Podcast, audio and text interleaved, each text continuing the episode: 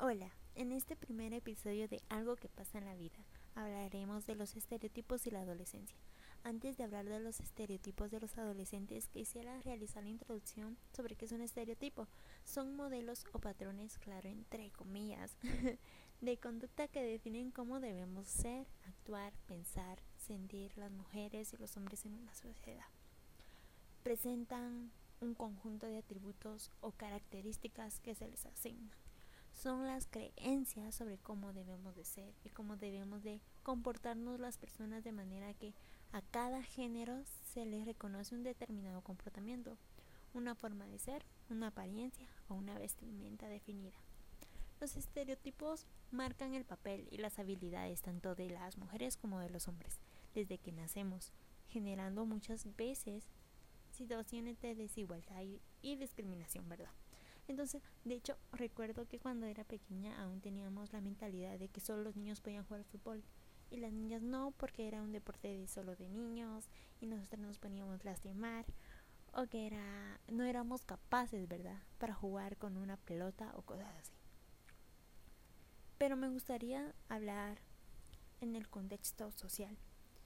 Creo que en la sociedad tiene que ver mucho con esto ya que actualmente los estereotipos en los adolescentes se volvieron en muchos casos un motivo de depresión, bullying y discriminación.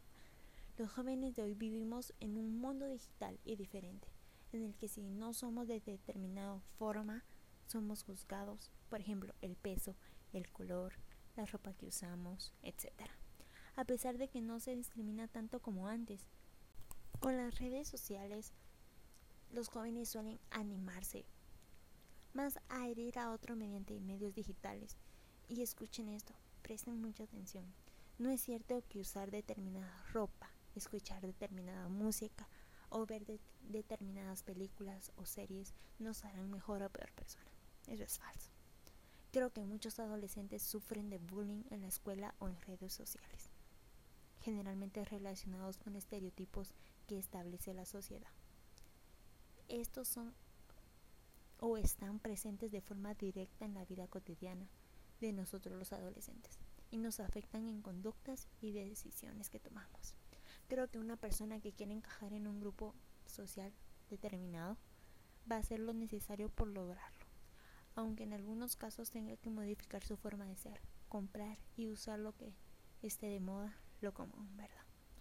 Todos los adolescentes tenemos ganas de ser parte, de ser invitados a lugares, de tener amigos y actualmente para algunos este es el mejor método o el más rápido para lograrlo.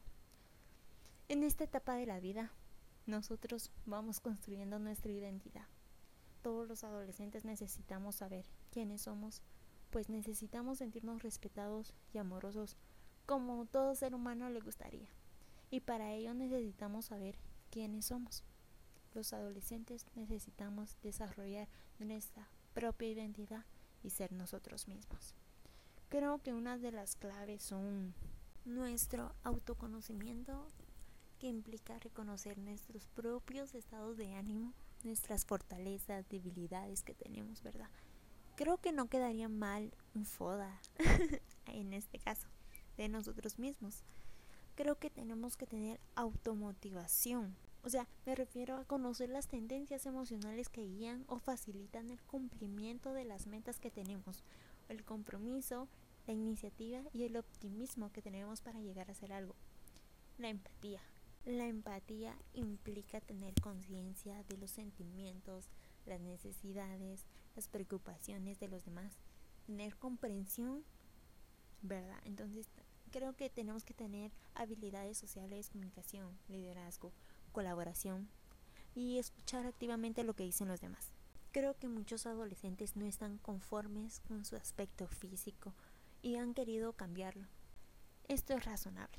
En el mundo en que vivimos, ya que si no tienes un buen cuerpo o buena ropa, te sientes como que no encajas en la sociedad. Y aquí nos hacemos la pregunta, ¿es posible cambiar esto? Pues personalmente creo que sí. Sin embargo, va a costar, ya que los estereotipos fueron implantados hace muchísimo tiempo.